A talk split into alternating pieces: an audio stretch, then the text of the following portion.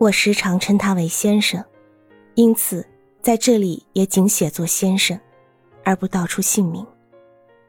与其说是忌惮人言，莫不如说这样对我比较自然。每当我想起他，就想马上换一身先生。提笔时的心情亦是如此，实不愿使用那种有疏离感的缩写字母。我与先生在镰仓相识，当时我还是个年轻的学生。我有个朋友利用暑假泡海水浴，他写信叫我无论如何都要去，于是我便筹钱过去了。我筹钱用了两三天，结果我到镰仓还不到三天，叫我去的朋友突然接到家里的电报，叫他返家，据说是母亲病了。